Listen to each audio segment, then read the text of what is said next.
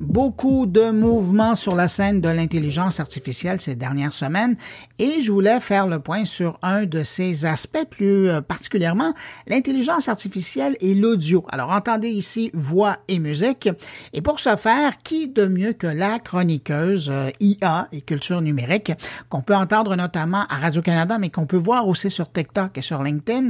Bonjour Chloé Sandervost. Bonjour Bruno. Chloé, cette semaine se tenait à Radio-Canada, puis euh, je sais que tu étais là-bas parce que tout ce qui se passe en audio euh, à Radio-Canada, tu n'es jamais trop loin, particulièrement dans le domaine du numérique. C'était les rendez-vous audio de mm-hmm. audio à Radio-Canada. Et c'était une rencontre, quoi? C'est des gens de l'industrie du podcast qui se rencontraient pour parler de l'audio et de la production? Exactement, la, production, la, programmation est vraiment très très variée. Il y a des rencontres avec des créateurs, des créatrices, des discussions un petit peu plus larges où on fait le point sur certaines thématiques. Et j'ai eu la chance de participer à une de ces discussions justement sur l'intelligence artificielle et l'audio. L'objectif, c'était de prendre un petit pas de recul, voir ce qui se fait en ce moment, quelles sont les pratiques qui se développent où ça peut nous mener. Et ce qui était vraiment intéressant, c'est qu'on avait plusieurs perspectives. On avait des confrères français de Radio France qui étaient là du côté de l'innovation numérique, qui sont venus nous présenter les expérimentations qui ont lieu en ce moment même chez eux. Donc on, on ouvrait la boîte à outils ah et on regardait à l'intérieur avec eux. Puis il y avait aussi Gilles Bouliane, qui est le directeur de l'équipe reconnaissance de la parole du crime, donc le centre de recherche informatique de Montréal. Donc tu vois des perspectives différentes qui se croisaient sur scène avec beaucoup d'exemples qu'on a abordés, puis des questions de fond aussi à travers tout ça. Ben justement, parlant des, questions de fond, as-tu l'impression mm-hmm. que les, professionnels qui travaillent avec ça euh, aujourd'hui dans le monde de l'audio voient ça plus comme un, un enjeu négatif ou euh, on y voit vraiment un intérêt puis un apport euh, intéressant pour la production? C'est une très bonne question. Toi, la présentation même de Radio France a commencé avec tout le défi des deepfakes, des hyper-trucages, parce qu'effectivement, on peut pas passer à côté. C'est ben le, risque, il est là, il est très présent au niveau politique. En ce moment, on a eu des exemples il y a quelques jours encore, hein, Eleven Labs, qui est une des compagnies, on pourrait dire les pionnières du clonage mhm. vocal.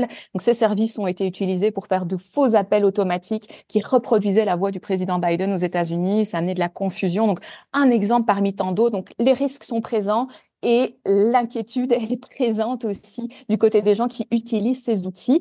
Et ceci dit, on voit aussi des pratiques qui sont très, très sécuritaires, qui peuvent augmenter le travail qu'on fait. C'est un mot qui a été utilisé par Mathieu Boval, Mathieu Boval c'est de Radio France, c'est-à-dire on vient soutenir le travail euh, parce qu'il y a une utilité qui est réelle aussi. Et ce qui est intéressant, c'est de voir la panoplie des usages qui sont possibles. On peut penser à de la valorisation d'archives, on peut penser à de la retranscription de texte, et ça c'est évidemment très très anodin comme usage quand on parle de retranscription, mais ça peut vraiment outiller les équipes.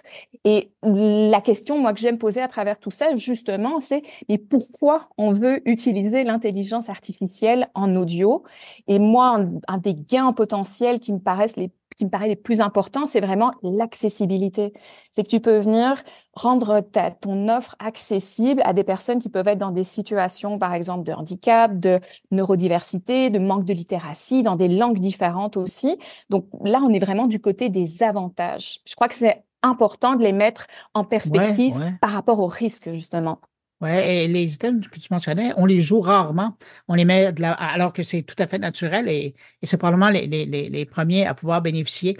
Ouais. Euh, c'est drôle parce que ce que tu viens de dire me rappelle euh, des points que tu as soulevés récemment euh, sur LinkedIn et d'ailleurs mm-hmm. dans, dans, ta chronique là, qui est diffusée sur les différentes stations de Radio-Canada à travers le pays. Tu mentionnais l'Even Lab. L'Even Lab, ils ont fait quelque chose d'un peu particulier. Ils ont décidé de payer les gens pour l'utilisation de leur voix. Oui, ça c'est vraiment fascinant à suivre. Et c'est encore un très bon exemple de cette espèce de, des deux côtés de la médaille. Hein. Donc Eleven Labs, donc des spécialistes du clonage vocal, ce qu'ils proposent, c'est aux citoyennes, aux citoyens de cloner leur voix, de la rendre disponible dans ce qu'ils appellent une bibliothèque vocale. Moi, juste l'image, j'aime ben ça, une bibliothèque avec des voix. De voix humaines. Exactement, mais c'est un peu un supermarché de la voix parce qu'en fait, les gens peuvent utiliser donc ton clone, ton clone vocal qui est, est là, et à partir de là, il y a une redevance qui pourrait être versée aux personnes donc qui proposent leur voix. C'est vraiment un programme qui est en train d'émerger en ce moment, mais ils disent que certaines personnes touchent déjà des revenus grâce à ça. Et ce qui est intéressant, c'est de voir derrière ça le modèle qui est en train de se développer. Donc il y a des gens qui sont prêts à rendre leur voix disponible comme ça au niveau citoyen. à partir de là, on peut se poser la question au niveau plus large de l'industrie, mais comment les pratiques évoluent aussi. Mais, c'est intéressant parce qu'on le sait, euh, on en côtoie, on en croise de temps en temps. Il y a des gens qui ne sont pas des professionnels de l'audio et qui ont de sacrées belles voix. Et tu te dis, si un jour je pouvais utiliser cette voix-là pour faire quelque chose, ça serait quelque chose. Mais de l'autre côté, toujours dans le domaine de la voix et, le mm-hmm. droit d'utiliser la voix, il y a un premier État américain, le Tennessee, qui a décidé de légiférer dans le domaine pour protéger la voix des artistes. C'est pas banal, ça non plus. Et ça, c'est une proposition de loi qui a été déposée. Tu sais, les artistes, déjà, l'image est, euh, est protégée, hein, puis la ressemblance aussi. Là, ce qui vient, c'est justement élargir cette protection en ajoutant la voix. D'ailleurs, cette proposition de loi s'appelle la loi Elvis. Quand même, hein? un beau clin d'œil. Du, Tennessee mais ça montre euh, l'effort qui a lieu en ce moment du côté législatif, justement pour un petit peu rattraper hein, les pratiques, parce qu'on sait les outils technologiques sont en avant du temps de la politique, du temps du droit, mais il y a quand même des initiatives en ce moment même, puis c'est intéressant de voir ce qui se passe aux États-Unis pour justement faire ce rattrapage protéger justement les artistes parce que on parlait de ce supermarché des voix oui, c'est potentiellement une source de revenus, mais ça inquiète aussi des gens qui pourraient justement perdre aussi leurs revenus, voire des voix qui sont clonées de façon non autorisée. Il y a tout un éventail de solutions qui se, qui se développent en ce moment au côté, du côté légal, du côté technologique aussi, notamment. C'est intéressant parce que je me souviens d'une discussion que j'avais eue avec des gens qui travaillent avec la voix en mm-hmm. France où c'est des gens qui font du doublage et euh, qui euh, se voyaient vraiment là, embêtés par euh, l'importance que l'intelligence artificielle allait utiliser dans le clonage, l'utilisation de la voix de synthèse. Ben, c'est vraiment ceux qui sont en première ligne en ce moment de hein. ces changements. Puis je trouve qu'il faut prendre ça très, très, très au sérieux. On le voit, je parlais avec une personne qui est justement en charge du doublage dans une compagnie de jeux vidéo et qui me disait, écoute, je ne sais pas si mon travail va exister encore dans, dans quelques années parce qu'il voit justement le gain euh, de rapidité de passer maintenant par des modèles d'IA pour générer ces, ces, doublages, le gain financier aussi. Mmh. Euh, donc, c'est toute une expertise humaine, c'est qui est un petit peu mise dans la balance. Et en même temps, c'est là que c'est intéressant aussi de souligner qu'est-ce qu'un traducteur ou une traductrice, un doubleur professionnel peut faire qu'un système d'intelligence artificielle ne peut pas encore faire. Et d'être très, très, très attentif quand on met les, choses en balance parce qu'on n'est pas encore dans une équivalence parfaite. Non, tout à fait. Tout à fait, mais on voit le point, hein, c'est une question de, j'ose dire d'années, mais dans certains cas, on peut peut-être parler de mois, là. Ça va tellement vite. Ça dépend des usages. Je pense que dans, certains cas, par exemple, une vidéo courte sur quelque chose de très factuel, avec du vocabulaire générique, effectivement. Quand on est dans des situations qui demandent plus de subtilité, une situation euh, diplomatique, quand on veut transmettre des émotions aussi, c'est un des sujets qu'on a abordé dans cette rencontre. C'est les progrès des voix synthétiques au niveau des émotions. Oui, ça avance, mais on n'est pas encore tout à fait dans la perfection et il y a des informations qui passent par l'émotion et la voix. Ah ouais, non, c'est quelque chose. Et, puis l'autre point sur lequel je voulais euh, t'amener, puis on reste toujours dans, le cadre juridique ou de protection mm-hmm. des voix, c'est euh, cette première entente qui a été signée euh, entre les représentants d'un syndicat et des studios. Justement, tu parlais de jeux vidéo. Là. Donc, on, veut mettre sur papier, là, ou en tout cas enchasser dans des ententes formelles, une utilisation, un contexte dans lequel on peut utiliser ça. Tout à fait. Et ça, je pense que c'est un signal vraiment intéressant. Écoute, ça a lieu au mois de janvier. Hein. C'est vraiment tout tout frais. Donc SAGAFTRA, qui est le grand syndicat qui représente, euh, on pourrait dire les professionnels de la voix, notamment les comédiens, les acteurs aux États-Unis. Bon, on sait, il y a eu des grèves assez importantes. Un des points d'achoppement, c'était justement l'arrivée de l'intelligence artificielle dans tout ce domaine de production, hein, les craintes pour les emplois. Et là, ben voilà, cette première entente qui est signée entre le syndicat et un studio d'intelligence artificielle, donc Replica. Alors, qu'est-ce qu'on qu'est-ce qu'on promet, qu'est-ce qu'on propose de développer, c'est justement les personnes, les artistes qui vont signer cette entente et c'est sur une base volontaire, ça il faut mhm. quand même le souligner. Donc vont pouvoir rendre un clone de leur voix disponible pour des utilisations dans le domaine des jeux vidéo et des médias interactifs. Donc on parle pas encore de cinéma pour l'instant, mais c'est quand même une première pierre qui est posée. À Je suis d'accord avec toi. C'est quand même une première pierre qui est posée ça a suscité beaucoup de réactions, euh, des personnes qui étaient représentées par ce syndicat qui se sentaient pas tout à fait en accord avec cette décision. Donc, ce qui est intéressant, c'est de surveiller comment c'est en train de se déployer. Mais en ce moment même, sur le site de Replica, on voit un formulaire euh, donc que les personnes intéressées peuvent aller remplir pour voir comment ce, ce processus-là va avancer par la suite.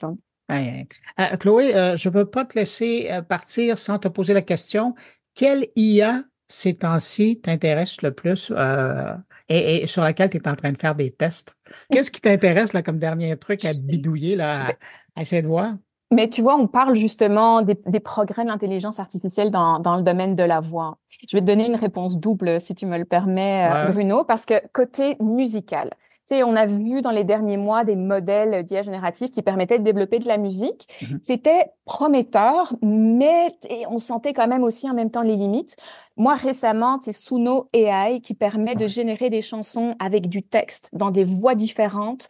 Euh, m'a quand même euh, m'a quand même un peu décroché la mâchoire parce que tu obtiens très rapidement un résultat qui est plausible. Et je me dis qu'une personne qui veut faire de la création musicale peut partir de ça même comme un brouillon, peut s'en inspirer, amener plus loin. Encore une fois, l'idée n'est pas que l'outil d'IA vienne remplacer l'expertise des créateurs et des créatrices, mais devienne un outil de plus. Donc ça, c'est comme un exemple. Vous pouvez aller tester. On peut créer plusieurs chansons gratuitement par jour. C'est vraiment amusant à faire.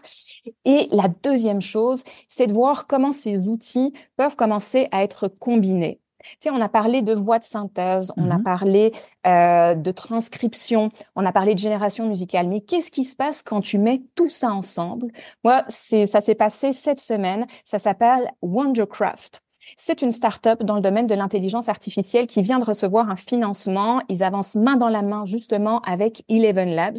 Et eux, ce qu'ils proposent, c'est vraiment plusieurs solutions. Par exemple, tu prends un article, tu prends même plusieurs articles, tu vas les entrer dans Wondercraft et tu vas dire, produis-moi un épisode de balado d'une durée de deux minutes sur un ton plutôt convivial, avec une voix, mettons, féminine Ensuite, tu vas avoir un habillage musical. Et donc, cet outil va s'occuper de faire la synthèse, la mise en forme et la génération avec un traitement quand même esthétique.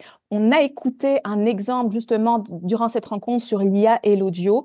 Et moi, ce qui me marquait, c'est la compréhension des codes. On vient recréer une petite expérience d'écoute qui est très proche de celle qu'on va générer dans le milieu la balado. Mm-hmm. C'est pas encore parfait. Hein. Après 60 secondes, on commence à décrocher le ton un petit peu trop monotone, mm. mais tu vois quelque chose qui est en train d'émerger.